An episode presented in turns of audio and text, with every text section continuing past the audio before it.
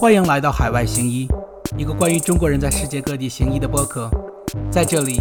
你将听到属于我们独特的经历和记忆，一起分享我们的喜悦和忧伤。我是你们的 host 小杨医生。听众朋友们，大家好，我是主持人小杨医生。今天这期节目，呃，今天这期节每期节目，其实前我都说跟每期不一样，确实是我们第一季的节目，相当于是一个统领、一个介绍性质的，呃，这一季。所以每一期呢，都会有一个千奇百怪的这种各种科室、各种国家的这个医生来。那今天呢，我们又回到了我自己所在的行医的国家——美国。嗯，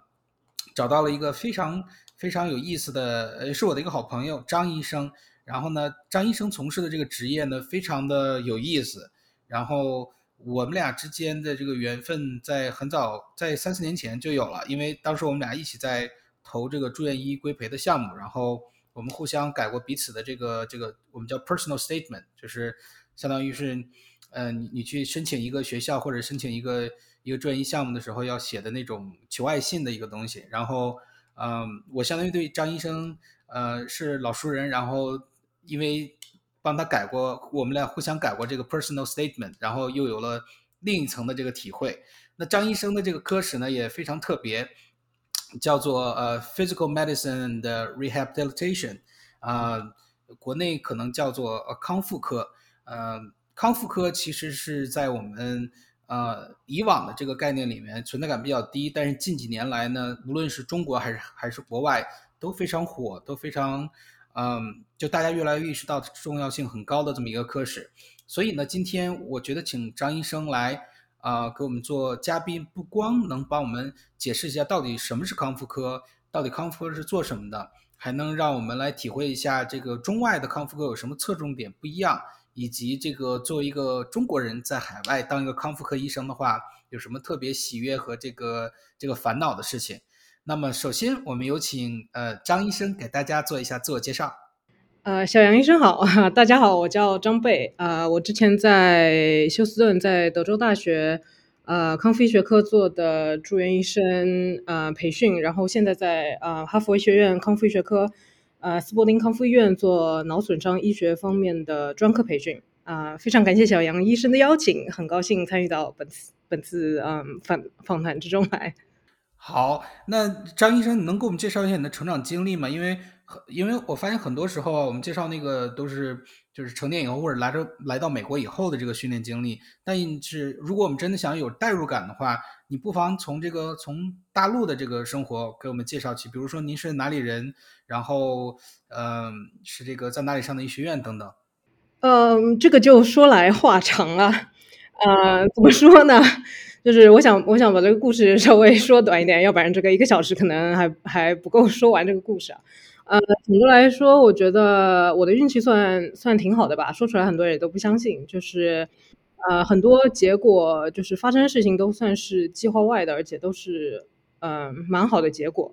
然后这一路就是也算真的是得到了很多人无偿无私的帮助，所以就是没有这些运气和帮助，我觉得我是走不到这么远的。呃，我的经历吧，简单来说就是嗯。阴错阳差的高考考的比较好，然后就考上了交大医学院。然后当时读的是临床医学五年制，呃，大四的时候保研，然后又阴错阳差的跨了系统，从交大转到了复旦，呃，就是去了算是全国最好的康复医学科之一华山医院康复医学科，呃，在那里读的硕士，然后，嗯。为什么选了康复科？就是说，当时很多人也都不理解，包括嗯亲朋好友和父母，然后也包括包括我自己。其实，就是嗯，我喜欢神经科学方面的内容，然后也喜欢动手操作的东西，所以当时就是这个神经内科和神经外科是是个大方向。然后神经神经内科就是各种诊断、健美诊断、疑难杂症，对吧？用药都是都是很有意思的。然后神经外科的手术就更不用说了，对吧？就是各种精彩、刺激、帅气，有没有？然后，但是就是每每思考到这两个科室，然后这些病人，你就会想一个问题，就是然后呢，对吧？就是比如说一个病人急性脑梗之后，收到神经内科病房，然后你早期要决策溶不溶栓、取不取栓，呃，或者然后之后要考虑这些病因啊、二级预防、单抗、双抗、抗凝啊之类的因素，对吧？有些人因为神经内科的这个及时诊治呢，就是恢复的很快的，然后一两天内可能就只剩下一点点上下肢的无力啊这种。然后还有一些病人就是可能就没有很有效的治疗手段，就就就偏瘫了，就不能说话了，就是然后不能吃东西啊，有二便障碍这种情况。然后在神经内科的一通完善检查、各种基础疾病的控制之后，就要出院了。然后那时候就会发现，很多患者跟家属就是一脸茫然。然后我自己经常会在想，就是然后呢？然后怎么办，对吧？还就是这个样子。然后医生就一一直叫病人要出院。然后神经外科也是这个样子，就是一些脑肿瘤术后的切除术啊，然后这种脑外伤啊或者脑出血，就是病人有的时候做完手术开颅减压清除血块，然后。术后稳定了，就是没有再需要手术指针的时候就不能再在这呃神经外科的病房了。然后，所以病人很多时候都是还是很糊涂的嘛，就是意识不清的，或者就是还有各种各样的功能障碍，手脚不能动啊，不能说话，就是这些问题。然后你就会想，然后呢，就是就是然后怎么办？然后就是手术做完了，人还没有变回原来那个人，就是怎么怎么去生活的？所以就是康复医学科。嗯，一个很重要的关注的点就是在功能的恢复，就是说，不管用药或者用各种治疗手段来促进机体本身的一个功能的修复，或者说是通过各种替代的手段来提高一些就是实用性的功能，然后这就进一步涉及到了日常生活的，就是各种各种活动能力，然后自理能力，然后还能还会牵扯到一个人，比如说就业能力。呃，就是社会的，对吧？呃，自我价值，然后，然后可能会涉及到一个人的生活质量啊、情绪啊，一个家庭的经济负担，就是，就是家庭还有这种亲人间的关系，所以就是。一个人的功能水平对这个人的生活啊、家庭啊、社会啊各个方面都有很大的影响吧。然后我觉得康复医学科能在这些方面帮助到患者，我觉得是一个非常有意义的学科。但是这些内容在我选康复科的时候，就是是没有这么清晰的意识到的。当时大致就是康复科给了我一个比较正确的感觉，因为当时基本上对于康复科的一个初步的了解就是上课，然后我印象里面当时甚至都没有一个轮转的安排。然后，嗯，所以具体是个什么内容，当时其实并不是很明确的。然后，但是就是这些领悟，算是在往后的就是培训中，那些感觉才变得越来越清晰吧。然后，呃，也才越来越明确的意识到，嗯，这就是我行医想做的事情。嗯嗯，这样。对，然后出国行医跟这个就是培训，这又是一个。阴错阳差的结果吧，就是说来又是一个很长很离奇的故事。但是，嗯，至于出国培训和行医，嗯，也是一个就是一个比较阴错阳差的结果吧。然后，嗯，说来也是一个蛮很长很离奇的故事，就是里面有很多很多小插曲，然后也有很多很多奇遇吧，算是。呃，但是简单来说，就是考 USMLE 非常。嗯，直接的一件事情就是去去考试，然后去做实习，取得推荐信，然后申请就是这边的住院医师培训跟项目。嗯，那那那我问你一下啊，因为来美国行医或者决定来美国行医，听起来好像是一件非常大的这么一个一个决定。你当初我知道你有很多小事情啊，或者是很多这个奇遇，那到底是什么事情最后让你就是 pull trigger？真正就让你定下心来说我要来到美国继续深造呢？我觉得还是比较期待这边的培训吧，培训内容跟培训质量、培训风格。嗯嗯嗯。OK OK，那那个后来来美国之后，呃，就没有考虑过在这个试试其他的科目吗？嗯，因为我当时开始准备的时候，大概是研二，然后因为当时已经开始有一些涉及，就是具体康复科的内容了。然后就是就像我刚才说的，我就是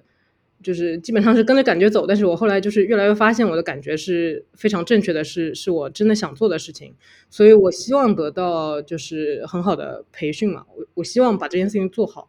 所以就是当时我就是想升康复科，我我没有我我知道之前就是没有听说过有人在升康复科这件事情，当时让我纠结了一下，就觉得不知道到底最后能不能就是实现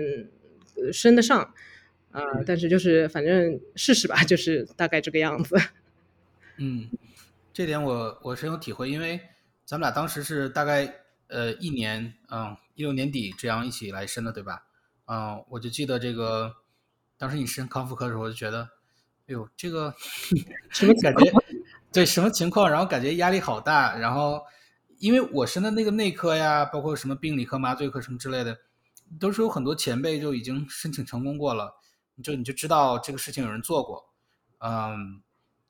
对我自己当时压力也蛮大的，因为就是感觉就是真的是很不确定。但是 USMLE 这个东西，我觉得就是你一开始做就是先开始考试嘛，其实你不用想那么多申请的事情，你就是专心复习考试。然后当时就有点就是走一步算一步的这种感觉。反正如果实在升不上，也也就也就算了，反正就留在华山也也是一个非常非常非常好的选择。所以。当时就是抱着这种试试看的心态，怎么走了过来吧？哦，I see，I see。而且我记得那个，呃，我记得您是这这个自幼就是习得武术是吧？习得这个太极拳，然后还写到了这个 personal statement 里面，估计最后也是，呃，在这个众多的这个 applicant 中，呃，脱颖而出，然后达到了这个让项目一下子就喜欢上你的。这个这个地步是这样吗，你居然还记得这件事情，我真 我勒个去！呃，我不太确定到底最后是怎么迈上的。Anyway，总之感恩所有的所有的帮助跟运气吧。就是我当时真的是在美国一个认识人都没有，呃，就是我我有初中高中同学在美国，但是就是医学方面真的是没没有任何一个认识人，但是就是。就是通过很多 connection，就是好朋友的帮助，运气蛮好的。而而且你蛮不容易的，而且你个人确实蛮优秀的，所以这个哦，皇天不负有心人，最后您成功了啊。那您之后迈师到了美国的这个康复医生的这个规培之后啊，嗯，就开始了住院医的规培过程。你能给我们介绍一下这个康复医生规培大概是几年，然后呃，大概是什么内容吗？嗯，就是这边的嗯康复医学科的规培是四年，然后在申请的时候，它有两种模式，大致有两种模式，就是一种是一加三，就是你第一年去任何一个地方做一个就是内科或者内外科或者外科的，就是就是基础医学类的这个培训，呃，他们这边要么叫做 preliminary year，要么叫做 transitional year，然后过了这一年之后，然后。后面三年就是在呃康复科下面轮转，呃，然后就申请的时候就很纠结，对吧？你就是要同时申请内科，就是这种 preliminary 轮转的项目，然后同时要申请呃他们叫做 PM&R advanced program，所以这这是一个一加三的模式。然后另一种模式呢，就是四年一贯制的，然后他们叫 categorical program，就是有些 program 它就是帮你。呃，第一年就已经安排好了，就是跟内科他们有有一些合作关系，所以你就可以四年就是待在同一个项目里面。然后两种方式有利有弊吧，就是有的人喜欢到处转转，就是多认识点人，然后但是中间就是要搬一次家，就比较 比较烦。然后有的人喜欢待在一个系统里面，对吧？就是你第一年认识人，你后面三年都可以继续跟他们有联系，因为经常我们科需要会诊啊什么的，就是然后你认识人，了解这个系统，就很快就可以可以上手了。所以，呃，两种模式都是有利有弊。然后申请的时候，就是也稍微会复杂一点，我感觉比内科可能复杂一点。呃，就是因为当时我也问过很多，就是我们医院相当于是 prelim。呃，year 里面比较，就我所在这个做做那个内科专医的医院是 prelim year 里面挺 competitive 的呃一个医院，很多就是 match 到什么眼科呀、皮肤科呀，还有就是像你一样康复科什么之类的，他们第一年都要做这种呃最基本的训练，比如说大内科或者大外科要轮一年啊，所以我是深有体会啊。他们来待一年就走了，其实就是 跟大家打一个招呼，然后就飞到另一个城市去，去继续自己真正的那个专科训练。对的，对的。其实这么说的话，就是 categorical，就是那种四年一贯制的项目，还有一个好处就是说，它基本上就是，呃，你的第一年的轮转会被安排成跟康复科比较有关系的科室。对，因为基本上他们那个。呃，就是项目的这个负责人都会跟就是内外科或者神神经科他们有联系，就是尽量会把这些轮转安排的比较相关相关一点，所以会比较好。那你做的是 categorical 的那种四年一贯制呢，还是那种一加三自己拼起来的？我做的是四年一贯制的，就是就是运气真的还是蛮好的。我我当时基本上算是没有收到几个就是这种 prelim year 的，嗯，就是这个面试的 邀请，所以当当时就是运气蛮好的，就是迈上了这个四年一贯制的，要不然真的还蛮纠结的。哦，I see。那这个你四年一贯制的话，你说第一年的话，他就会找一些跟康复科更相关的一些基础科室。你你给我介绍一下你的第一年的话都转了什么课时呢？呃，我们当时第一年转了内科病房是肯定要转的，ICU 你也是肯定要转的。然后因为呃，我们这个项目就是那一年是第一年转成了四年一贯制，他们以前都是一加三的。然后他那年是第一年转成四年一贯制，然后还没有跟神经内科联系好，就是在我的下面那年，他们就有神经内科的轮转，所以在我那年的时候就还没有。然后当时还有这种，嗯，风湿科的轮转，因为我们科有的时候会处理到一些这种骨关节呃疼痛啊之类的，呃，就是毛病。然后还有什么？让我让我想想啊。呃，其他还有呃心内科，嗯，还有这种 palliative care，就是这种舒缓医疗，就是安宁病房这种地方。然后我们要转老年科，呃，然后还有一个月的康复科的轮转，就是在最后一个月，他就是相当于安排了一个转换的承承接的一个过程。哦，那还还真是就是各种各样的都有哈，嗯。那之后呢？第一年之后的这个第二年、第三年、第四年是就更倾向于只在这个本科室里轮转了，是这样吗？对，呃，就是我们的轮转内容基本上大致就主要涉及各类的脑损伤，然后包括这种脑卒中啊、脑外伤、脑肿瘤、各种代谢性脑病，就是这种呃各类的脑损伤，然后还有脊髓损伤，就是这种半身不遂或者下肢瘫痪或者四肢瘫。然后骨关节系统的疾病，基本上这一类都是门诊，呃，门诊的病人。然后运动方面的损伤，这类病人也基本上都是门诊病人。就是脑损伤、脊髓损伤，很多都是嗯住院加门诊。然后我们要去肌电图，还有儿科康复、疼痛。呃，肿瘤康复，还有这种截肢截肢后的康复，然后还有各类内科疾病后的康复，尤其是心肺方面的康复。这边有很多就是心肺移植术后的病人，就是在病房里面做康复的。然后，如果是比较轻症一点的这种内科疾病的病人，他们可能可以出院，就是在门诊做康复。但是，就是心肺移植，包括这种左心室辅助装置，呃，术后的病人，呃。他们需要在这种病房里面做康复，就是然后再转到门诊去，然后嗯，基本上主要的轮转内容是这些。然后在这个过程中，就是你会需要了解各种呃用药方案啊，然后一些物理治疗，就是 PT 作业治疗、OT，还有言语治疗，就是他们叫 Speech Language Pathologist，嗯的各种这种治疗原则，但是。呃，治疗本身是我们是不需要去做的，然后还要学各种就是不基本的一些步态分析，呃，然后会让你做各种注射技术，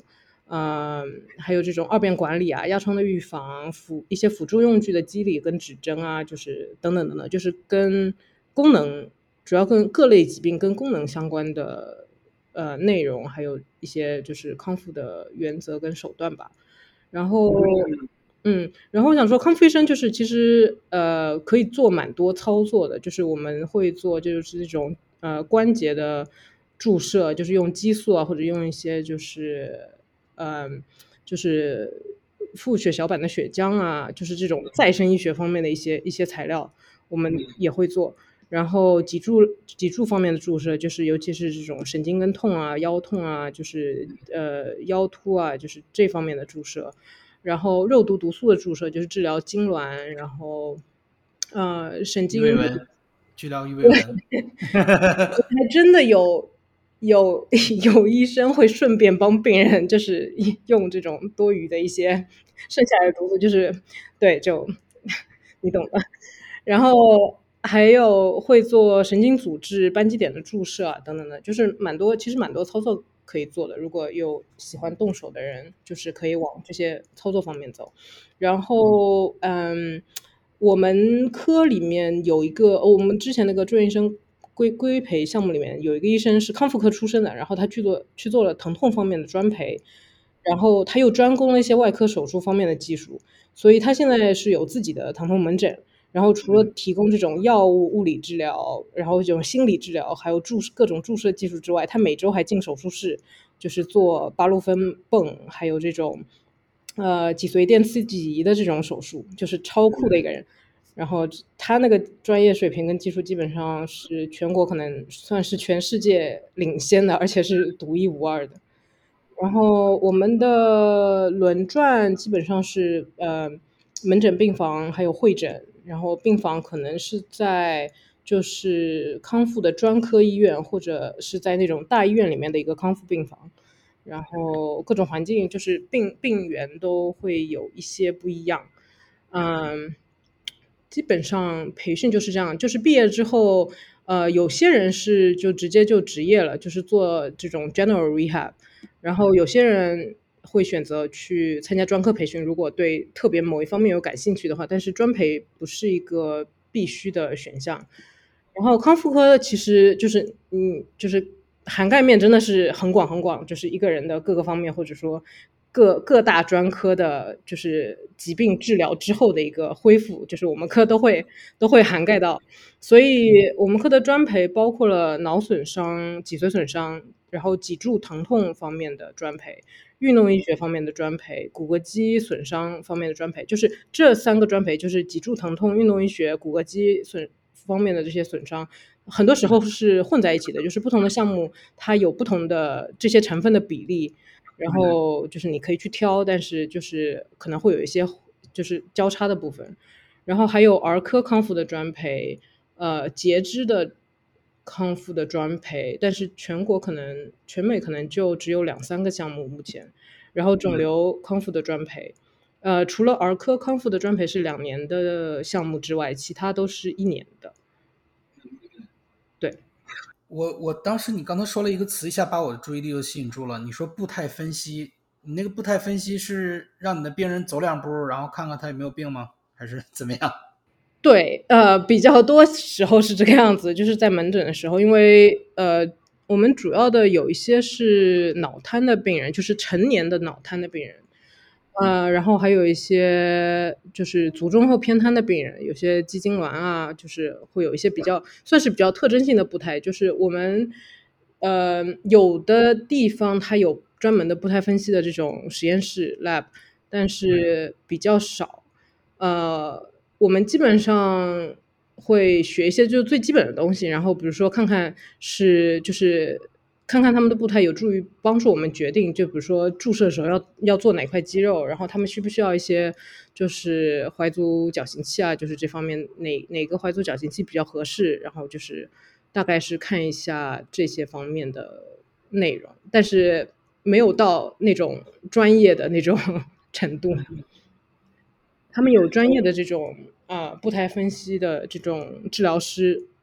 如如果需要的话，是可以把他们送到把病人送到那个专业的这个步态分析那边，他们会会出具这个完完整的报告。嗯，那张医生，我有有一点疑惑啊，希望能帮我解答一下。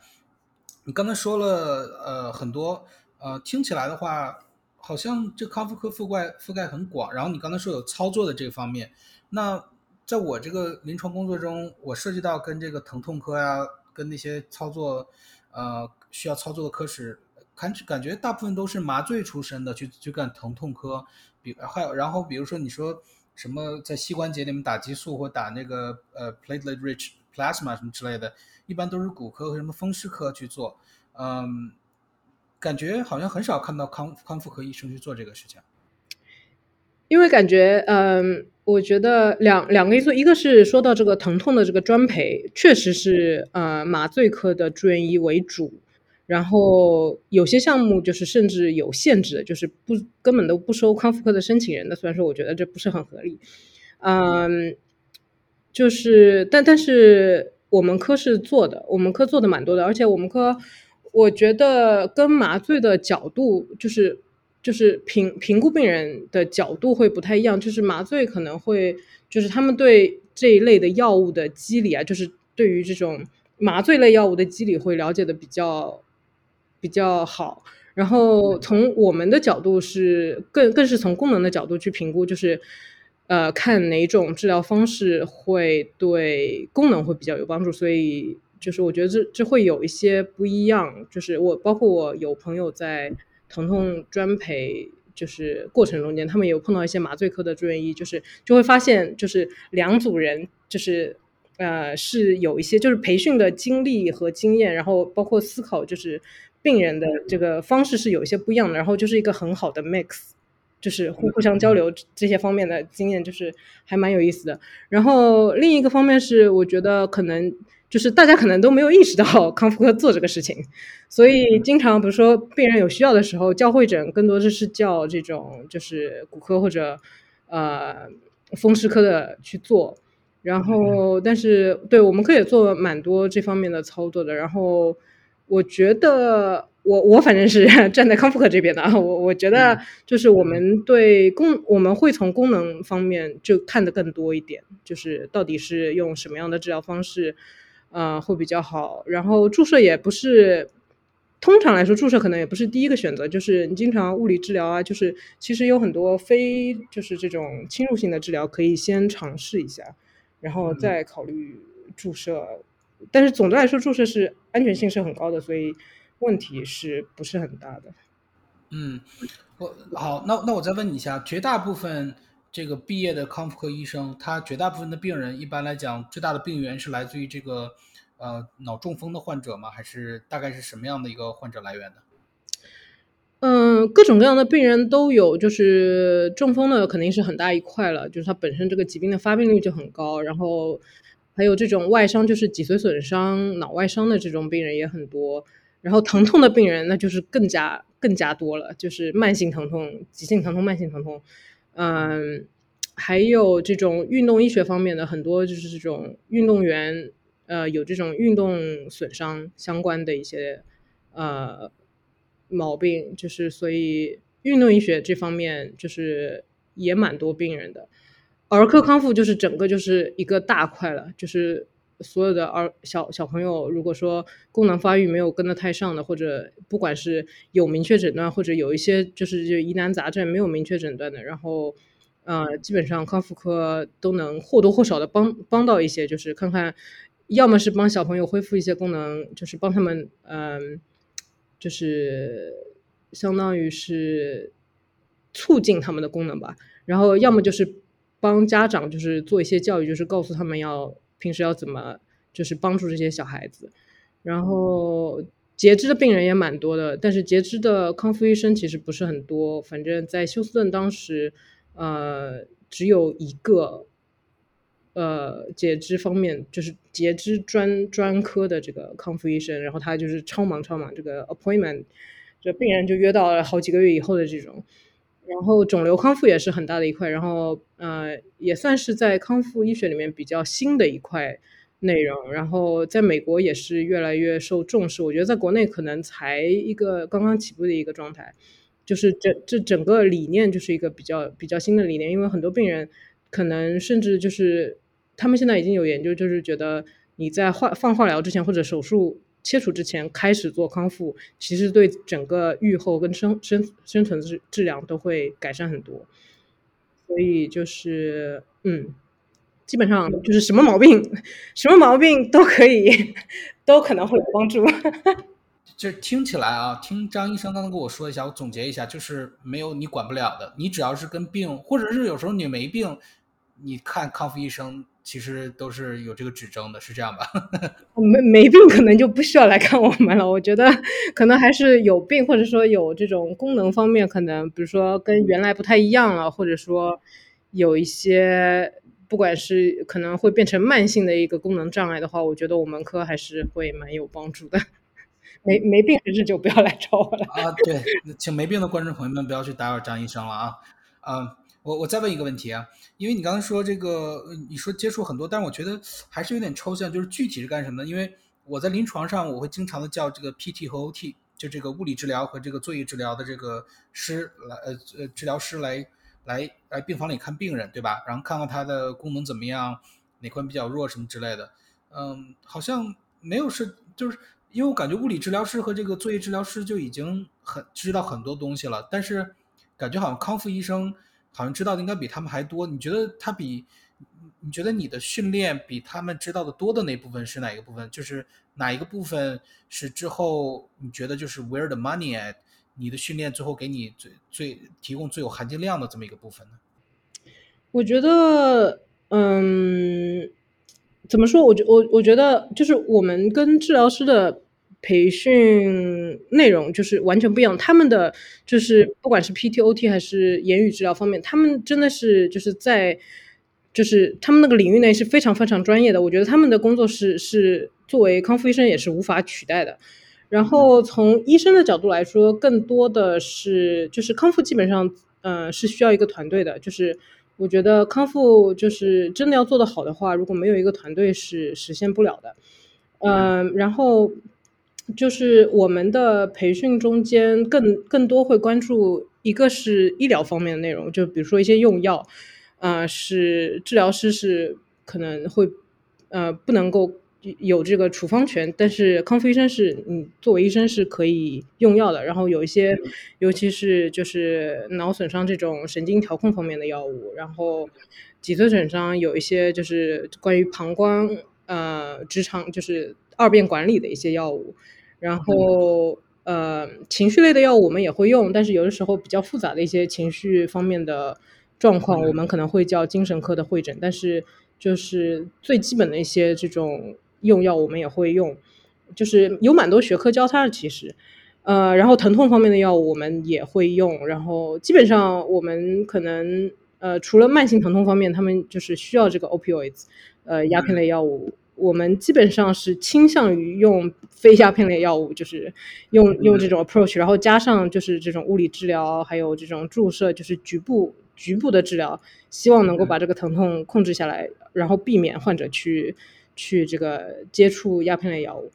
然后对，然后就是医生方面一一方面是医学方面的背景也会比较多吧，就是尤其是在病房里面，对吧？有些急的情况，诊断鉴别诊断还是还是医生要做的。然后另外一个就是康复医生，能给我举个例子？比如说你在病房里要做这个急的鉴别诊断什么之类的？嗯。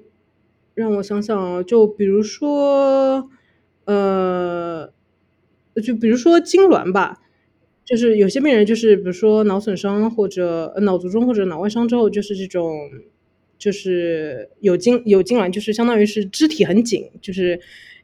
呃这个他他也动不了，然后你也掰不开，有有这个，它是一个就是一个程度不同的问题啊，就是有的人可能比较轻一点，有有的人可能比较重一点。然后脊椎损伤之后也会，就是因为你这个基本上是就是神经通路断掉了，所以就是它这个相当于是一个失去中枢的一个控制，对。然后所以就是我们有时候会用药啊或者注射来来来，就是把这个情况希望能够控制下来，然后这样患者才能够去参与到这个康复训练中间去。然后有的时候这些情况就是会，比如说突然间加重，然后。为什么会突然间加重呢？比如说，有的时候可能患者有一个尿路感染，或者有一个呼吸道的感染，就是感染这种这种情况会会让这些痉挛状况加重。然后还有就是，比如说患者有疼痛，就是哪里痛，他如果不舒服的话，他痉挛的表现可能也会加重。然后可能会不会有一些新的脊髓内的损呃情况，或者说脑内的情况就是出现。就比如说一个新发的一个脑出血，或者说一个呃，比如说脊脊髓内的这种脓肿啊之类的，就是一些奇怪的情况。就是在那个时候，你就要康复医生，你就是有在你的培训中间就会有这些呃经历，就会去去做这些诊断鉴别诊断。然后还有一些就是比较急的，像像这种，我们当时医院收了很多就是。高位脊髓损伤就是就是颈段高位的脊髓损伤都是气切的病人，就是还还这个气管就是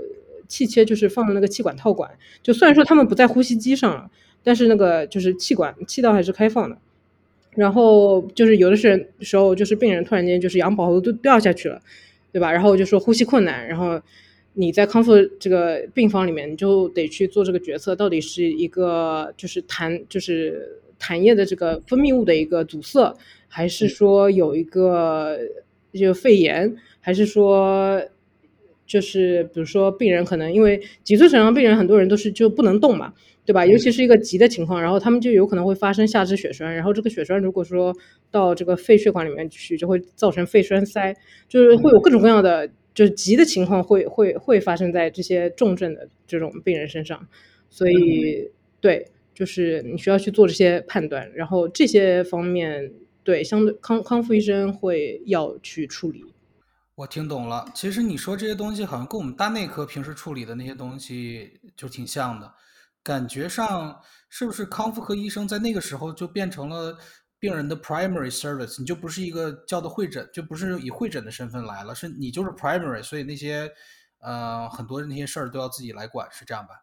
对我说的那个情况，就是在康复医院里边，就是康复科康复医生是作为 primary service，然后有我们有一些就是这种医学上呃医学问题比较复杂的病人，我们会叫内科会诊。所以内科会帮忙一起，就是跟踪病人，然后尤其是管理血糖啊、血压，然后有有一些病人有这种非常复杂的感染，然后他们会帮忙就是调整抗生素啊什么的，就是这些方面我们可能没有那么擅长。然后，但是就是脊髓损伤、脑损伤，就是这这这类的住院病人，他们有一些就是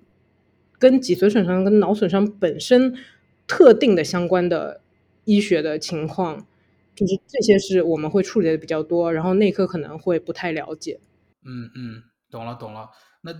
这也再次说明了你们作为这个这个 primary service，作为这个病人的主诊的这个这个 team，还是有它独到的这个地位所在的。嗯，我我接着问你下一个问题啊，你从你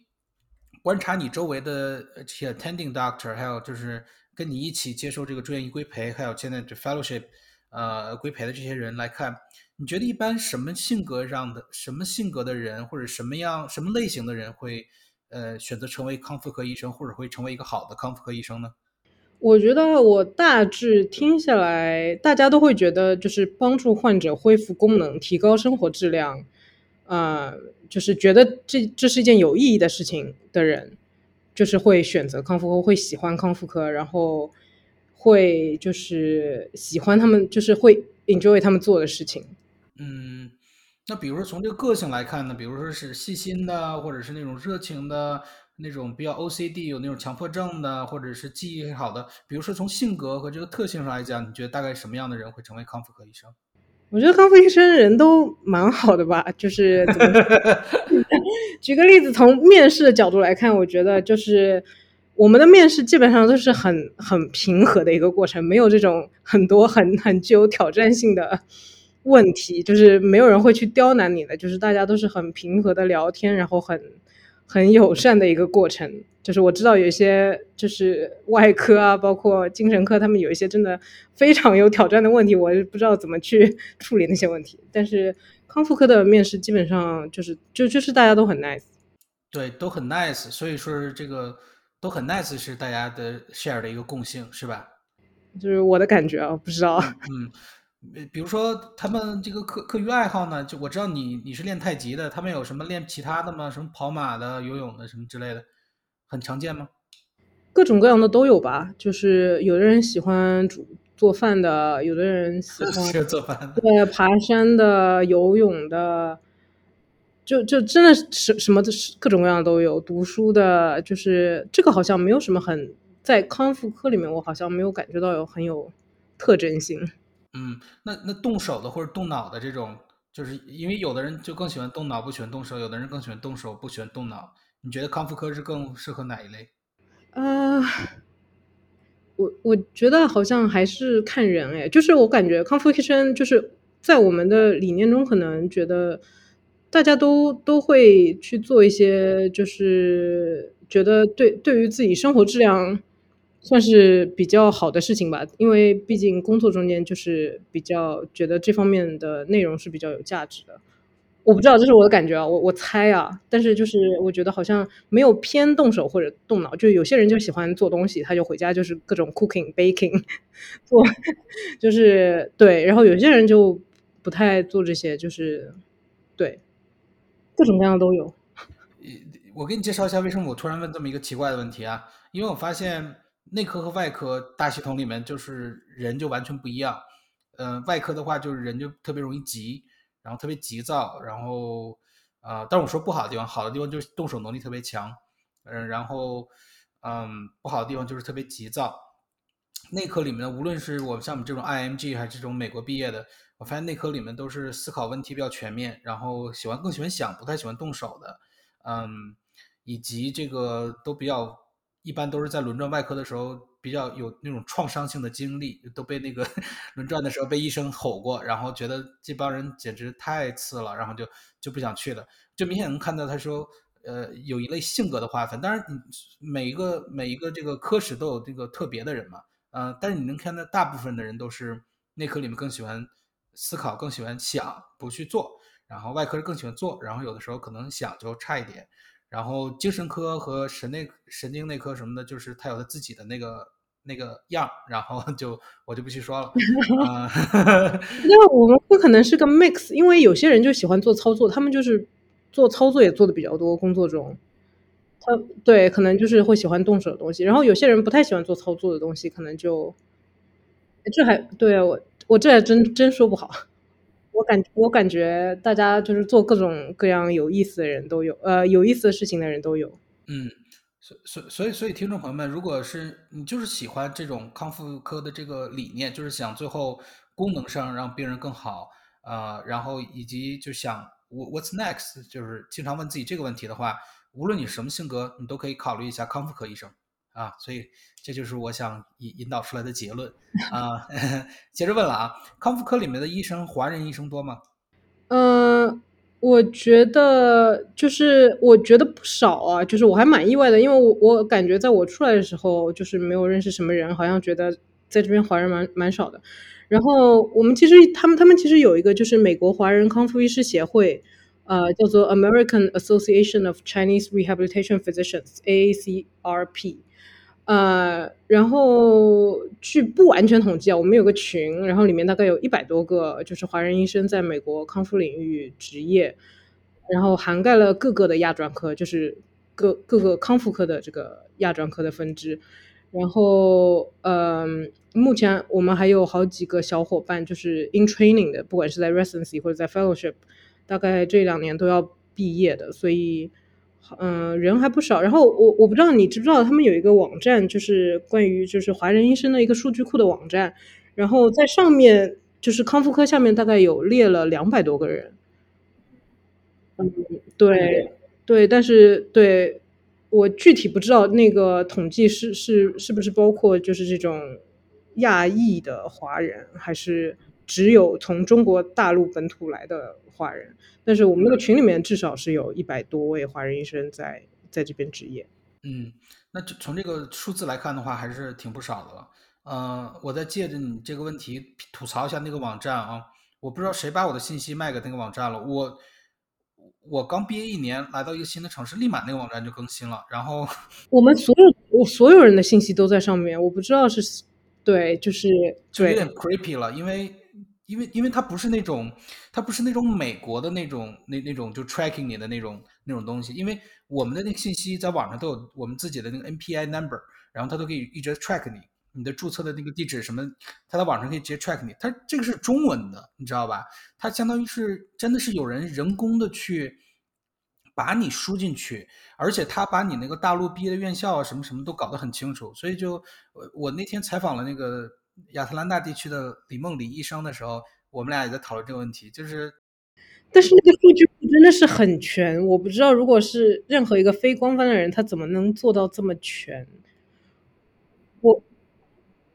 而且很及时，全加上更新的很及时，我觉得 简直了。对，全加上很及时。然后我想补充的一点就是，而且很 creepy。就是你的那信息一更新以后，他就一下就知道了，就好像就好像说你余余额宝里面呃有人多转了一万块钱，第二天你在网上就能查到一样。你说及时吗？及时，但是你想让它一下就更新吗？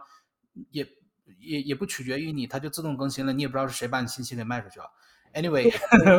我就觉得挺好玩的。因为这个事情，我从一就是我刚过来的时候，我就发现我的就我我的信息就出现在上面了。就而且它这个是已经就是这么多年了，还是那么及时。我我不知道应该对对蛮蛮神奇的一件事情。神神奇神奇的美国啊！我我还是想回到咱们临床这个话题来啊，因为咱们这个不能跑题。嗯，你你刚才说了那么多的这个病人，呃，你最喜欢哪一类的病人，或者你觉得最有挑战性的又是哪一类病人呢？我觉得怎么说呢，就是康复科整个大类下面我都蛮喜欢的，就是我觉得我个人可能会对脑损伤方面更加感兴趣一些。但是你说一定要，如果就是一定要以后要要我去做，就是 general，就是普通康复的这种呃职业，我我也是很愿意去做的。然后呃，脑损伤病人就是相对来说，这个这个疾病谱比较吸引我吧，就是就是之前说的比较喜欢神经方面的内容。然后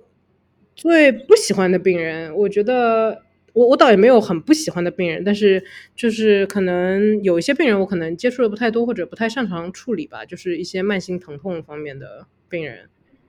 呃，对我可能对经验还是不够多，然后就是对用药啊，或者说病人有一些沟通方面的，就是有些病人一上来就是跟你说我我要 opioids，然后你不给我我就是很不开心的那种，然后我就比较比较难处理。哎呀，这个事情不只是你呀，我我认识的所有医生就没有一个喜欢那种病人的。对，但是我觉得有些有些病人真的也蛮难的吧，也也也不是说他们就是他们的错，对吧？他们可能就是之前有一些疼痛没有处理好，或者变成了慢性疼痛，对吧？然后被这个药，对吧？就是吃上这个药就就戒不掉了，或者说就是。对，有一些各种各样的状况，我觉得他们也蛮不容易的，就是要怎么帮他们走出来。我觉得疼痛专科的这些医生真的是非常厉害。嗯，一个是疼痛，而还有一个就是我当初曾经想考虑过做 fellowship，叫叫 addiction medicine 成瘾医学。那个成瘾医学就是专门帮他们去，比如用那个 Suboxone 啊什么之类，帮他们去戒掉的。嗯，这里介绍一下美国的这个这个鸦片这个这个 crisis 这个危机非常广泛，任何一个地方只要是美国。包括他那个什么特别偏远的小岛，夏威夷什么之类，你只要去任何一个地方，你都能找到一大群一大群瘾君子，而且就是嗑药非常普遍。而且美国的这个问题，嗯，很大程度上是医生是那些非常，呃，我们叫 pill mill 那些特别不负责任的那些医生导致的。这个是在两千年初的左右，一个麻醉科医生，啊，收了那个是 Purdue Pharmaceutical 的钱。然后写了一个一个惊天惊世骇俗的一个文章，叫做他，因为他们发明什么 oxycodone 那些短效的那些鸦片类的那个制剂，他说没有成瘾性，说你想怎么开就怎么开。然后之后这个就导导致很多这个年轻人，你知道很多年轻人他一开始成瘾的时候，不是因为比如说他朋友在注射海洛因，他就注射海洛因或者怎么样。很多年轻人第一次成瘾就是把他领入深渊的那一次，是因为。比如他手胳膊断了或者怎么样，去急诊的时候，那急诊大夫给开了很多药或者怎么样，嗯，所以就是渐渐就是对很那种。所以很多人他不是说他性格很 difficult 或者怎么样，有那种人，呃，但是还有一部分就是他已经成瘾了，他的你看到他的性格已经不是他本身了，是他的是他的瘾在跟你说话，是这样吗？对对对对对，我我觉得对，就是整个 crisis 就是一个很很不幸的一个结果，就是。有些病人真的是不应该被就是被这个药 hook 勾勾上来的，就是但是就就就被被勾着了。然后还有一些现在的问题就是说，很多其实有一些疼痛的病人变成他们需要这个药，他们需要就是就是有有控制的、有有节奏的这个就是用这个药来控制他们疼痛，但是他们拿不到药，就是各种各样的这个规章制度，然后现在变得让那些就需要这些药的病人。就是很难拿到这些药，所以很一个很复杂的情况。对，这个是很复杂的情况。我在做住院医的时候，我们那个医院每年都有医生就入狱啊，或者是因为那个就就只要执照吊销，就因为开了太多的那个鸦片类的呃这个药，所以蛮蛮蛮那什么的问题。我我比较我比较诧异，你们康复科也需要就去打这个交道，嗯，但是一般来讲的话，我们都把它就就 refer 给疼痛科，但是因为你们康复科也能做疼痛科，所以估计可能就是难难以避免也要跟他们打交道了。对对，我们病房也有的时候会用，因为急性疼痛你没有办法，人家痛的很厉害，对吧？你只只能用这些高级别的药物，但是我们基本上是非常注意的，就基本上出院的话是在出院前会把这些药就给慢慢减掉了，就是转成就是 Tylenol 或者就是呃 Ibuprofen 之类的药。是，但基本上大部分病人都是能够耐受的，因为随着就是你身体一个恢复的一个情况，你的疼痛是是会随时间慢慢减少的，这是是铁定的，所以根本不需要担心，就是有这种急性疼痛的病人，他长期需要需要这类的药，但是你早期得需要用的时候还是可以用的，就是也不需要过分惊慌。OK OK，因因为我像康复科还有我这个我我是内科的嘛，你是康复科。我们都需要经常性的跟这个真正的病人去打交道，而不是像那种病理科、呃麻醉科或者影像科，就是很少直接跟病人打交道，对吧？呃，我我想问一下，从你和病人打交道这个这个经历来看的话，你觉得康复科的社会地位是怎么样的？他们大部分对你的认可度高吗？觉得你你就你有是感觉到什么歧视之类的吗？没有感觉到歧视吧？没有，因为。毕竟来看康复科的人都是还是有需求的，就是对他们需要帮助，所以我觉得我们能够提供这方面的帮助，所以对我我好像没有感觉到有歧视这种呃问题在这边。然后我觉得总的来说，康复科在社会上总体大家的观念中间还是被越来越重视吧。大家就是觉得哦，就是我我这个功能方面的问题可以。有人能够帮我解决，对吧？就是还是觉得现在好像越来越多的人就是慢慢开始意识到，呃，这个的重要性。对，嗯，我我个人是觉得康复课非常重要的。但是我今天做这个节目之前问了一下我同事，因为我同事很多都是就是美国这边毕业，然后在这边做住院医，然后工作的，对吧？嗯，就是都听说过康复科，但是具体康复科做什么都不太知道。嗯，我们 refer 的病人也很少。反正我知道的，直接去 refer 给康复科的。比如说病人有疼的话，我就直接 refer 给疼痛科了。他真的是脑卒中怎么着，我就直接就把他 refer 给这个神经内科。可能神经内科之后可能会 refer 给康复科。对。所所以就是可能跟我的这个这个 interaction 比较少，但是康复科确实呢，从这个包括这个近两年的这个 literature。发表这些临床证据来看的话，康复科有它非常独到的这个社会地位。因为你知道，很多很多的病，它其实是 organically，它从这个器官来讲，它是一个不可逆性的病变已经发生了。对于我们内科呀或者其他科、其他科那些训练来讲，我们能帮到病人的地方就已经到头了，顶多就是再给他吃一些药，去防止他再来一次。但是已经丧失的那个功能怎么恢复，其实。是一是一个非常非常有用，然后也非常非常现实的问题。我病人经常问我，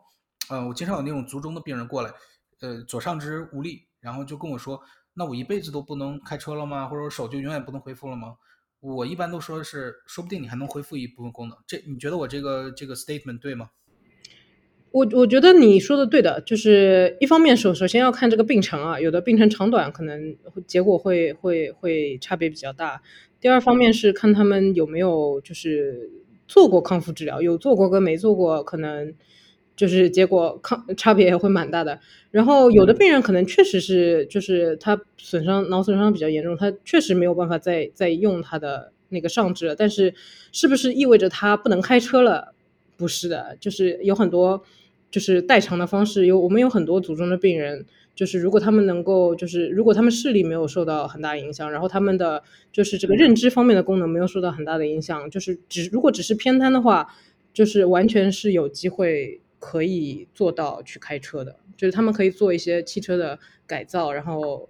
然后就就可以，就他们只要那个通过那个驾照的考试就可以就可以了。因为我的病人里面很多是那种呃。就就是我我觉得最有可能跟你产生交集的就是这种脑中风、卒中的这种患者。然后我们是东亚人嘛，东亚人尤其中国人，这个卒中还有这脑出血的概率，其实相当于比西方人要高很多的。嗯，我一直以来就有一个疑问啊，因为我发现很多那个有卒中的那个患者呢，他一开始的时候他的那个功能损失很大，但是渐渐的他就会好起来。他这个好起来，因为我知道脑卒中它是脑一部分脑它 irreversible 不可逆性的死亡了，它不可能再死而复生。它这个功，它有些病人却能恢复一部分功能，你觉得这个是为什么呢？呃，我觉得有几个因素吧，一个是就是他。呃，有一个理念就是它有一个缺血中心，对吧？它那个缺血中心是肯定就是死掉死掉的，然后但是它周边有一些是这种水肿炎症的反应，就是就是尤其是在早期的时候，你看到的它这个一下子完全瘫掉了，它可能就是是一个所有这种病理改变的一个结果，就是包括这个缺血缺血的中心，然后包括这些水肿周围的水肿，然后整个大脑的水肿有都有可能。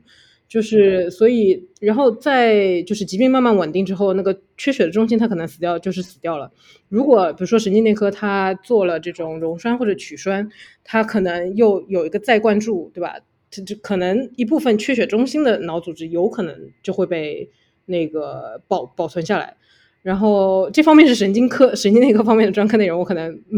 不太不太了解，说的不对的地方大家多多包涵。然后就是。病情稳定之后，它周围的水肿就是不受这个缺血本身影响的地方，可能慢慢就消退了。所以你肯定会看到，就是很多功能可能就会回来，可能是跟这两那那两个因素有关系。然后远期康远期的一个功能恢复的话，它有一些就是功能是可以被其他脑区代偿的。就是其实我们大脑的这个保存的一个这个功功能储备还是蛮强大的。就是有些功能是可以被其他脑区代偿的，所以这又是另另外一个就是可以功能促进功能恢复的因素。嗯，我我我的一直一个对康复科的理解就是这样的啊，我的理解就是人是就像是你开那 SUV 一样，它是有一个备胎的。嗯，康复科是知道怎么把那个备胎备胎激活，然后在一个胎爆的时候，最起码给它安上去。可能没有原来的胎好用，但是最起码还能走。你觉得康复科是起到这么一个作用吗？我我蛮喜欢你这个比喻的，我得我得拿个小本本记下来啊。以后康复科就叫备胎科，咱们这个就 对对病人患患者需要一个更好一点的名字，叫叫那个鸿蒙科，鸿蒙科。OK，Anyway 啊，I'll joke aside，因为 Sorry，excuse me，因为我知道你在国内的话也经历过呃一部分的康复科训练，呃，你能给我们大致介绍一下这个国内国外康复科现在的现状和这个未来？呃，或者是介绍一大概有什么区别吗？简要介绍一下。OK，嗯，总的来说，我觉得我算是在国内有一些培训经历，就是我在呃国内就是在在华山康复科做了三年的，就是读了三年硕硕士，然后又待了三年，呃，完成了那边的那个住院医生的培训，嗯。就是有过一些培训经历，但是我觉得我没有参与到很多就是学术学学会的活动中间去，所以，然后我也只在上海待过，所以我觉得总的来说我的视角还是有限的啊。我觉得，呃，这个是要 说明一下的。然后我觉得国内的康复现状，就是总的来说，国内肯定康复科是一个非常新兴就是萌芽的科室啊，就是好好几年前。然后这几年的发展是很快的，我觉得发展前景也是很好的，因为毕竟需求其实是蛮大的。然后这是一块就是还没有被完全开发出来的需求。然后尤其是现在就是人口老龄化嘛，还有这种国内说实话经济生活水平提高了很多，就是这几年。所以康复的理念也算是被越来越多的人重视到，就是关于这个疾病后的一个功能的恢复，然后关于怎么提高、怎么去代偿一些功能的缺失，然后提高生活质量。我觉得康复的理念是被越来越多人重视的。然后，呃，大概十多年前，我觉得康复科就已经被要求是三甲医院的一个必备科室，所以当时有很多转型，呃，不管是实质性的转型，还是一个就是形式上的转型，但是就是转型已经开始了，然后慢慢就是诊疗内容啊，还有设备也在跟国际上接轨吧。然后我之前有听说，就是上海很多的二级医院也要转型成就是康复专科医院，去达到这些就是康复方面的需求。所以，呃，对前景还是蛮好的。而且上海现在有很多就是私立康复医院或者门门诊部都建起来了，然后都已经开始收收治病人了。然后我觉得这个也是一个蛮蛮好的就是指针吧。然后。呃，近几年，然后我也觉得，就是因为我我有很多师妹，就是现在还在还在呃科里面嘛，然后就觉得规培体系也在慢慢规范化，然后呃，之前有好几本就是美国的这种康复科的经典教材，呃，也已经被翻译成就是。中文就是被就是国内的几大几大科室牵头翻译成中文，然后所以我觉得这也很有助于把国外的一些先进的就是经验跟知识引入到国内的这个年轻康复医师的培养过程中。嗯，然后我碰到了很多就是出来交流的，就是访问学者，就是康复科出来做这个研究，或者说临做做临床的比较少，在临床上轮转的比较少，主要是出来参与就是研究合作项目的。就是也蛮多的，所以，呃，这个也是在 COVID 前啊，就现在很多那个合作项目被被被停掉了。但是，对之前不管是在休斯顿还是就是包括我在就是波士顿这边，他们都都有说，就是呃跟国内有很多合作，然后国内有派人出来。现在国内也是越来越正规，越来越好哈。那感觉这样的话，国内比如家里人生病了，我还是挺开心的，因为。我觉得康复科很重要，然后国内如果渐渐的正规开始变得更普及了以后，呃，所有老百姓都跟着沾光，其实是一件好事。对的，对的。而且我我最好的一个朋友就是在，呃，在北大国际医院做康复科，所以我希望这个将来有机会的话，可以把你们俩认识一下，哎，认识一下，然后做一期这个具体的对比，比如说就一个病啊，他是一般一个什么 approach，你是怎么一个 approach，然后看看。就是看一下这个大家观念有什么不一样，因为国内还有什么针灸啊、什么推拿这种东西，你知道吧？它肯定会有不一样的地方。哎，美国也有哎，针针灸其实对，像那个 M.D. Anderson 就是那个那个那个肿肿瘤癌症中心，他们的他们有有一个分支，就是康复科的一个分支，就是有做就是这种 alternative medicine，就是针灸啊、推拿啊这种各种各样的辅助治疗手段，他们会提供，他们有专门的人。那我们总结一下啊，你从国内，然后从这个，你你不是上海人对吧？我不是上海人。对对对，你是学习很努力的考到上海，然后去做医生，然后又选择了康复科，然后又到了。你是运气好 考到了上海。实力实力到了，你这国内那个高考光运气可不够啊。我我真的是考出了我从来没有考出来的分数，所以。那就是实力和命运同时青睐你，然后你考到了上海，然后又最后到了美国，然后现在就在哈佛开始深造。我问你一下，如果说现在给你一次重来的机会，现在就是倒带倒到你这个，比如说高二、高高一的时候，呃，如果有什么事情可以再选择一次的话，你还有什么事情会选择做的不一样呢？我觉得。我觉得我我我这一路走来运气真的是很好的，我觉得我我没什么好抱怨的，我我蛮感恩我所有的运气啊、机遇啊、缘分，真的就是这一路认识很多很有趣的人，然后也结交了很多良师益友吧，然后也见识很多就是不一样的生活方式啊，还有人生选择，然后我觉得在这个过程中有一些有一些选择是不可避免的，对吧？就是你即便回过头来看你，嗯。可能是错误的，或者一个不恰当的选择，或者本身可能有更好的解决方案，但是就是这本身也是一个学习跟体验的过程，就是未必说再选择一次就一定会有一个更好的结果，或者就不会犯其他的错误。所以我觉得就是，嗯，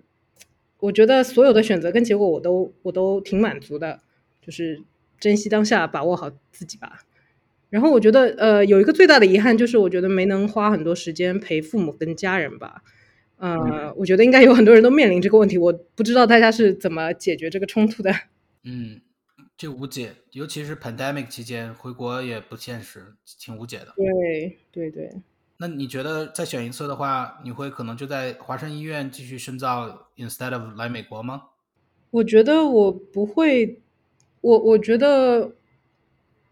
我没有什么要做的不一样的诶，我我觉得对，这一切都挺好的，我觉得。因因因为我问这个问题，就是很多人一直在问说你来美国后不后悔啊，或者是有没有想当初在国内会更好怎么样的？嗯，我我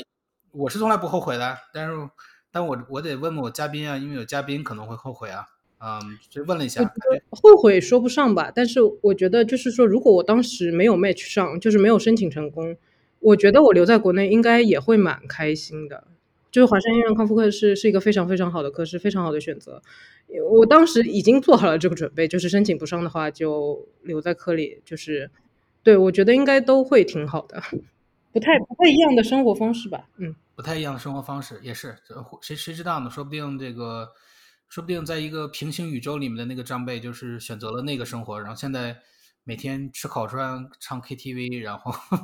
对，然后晚上陪着父母什么的，说不定孩子都生了好几个了。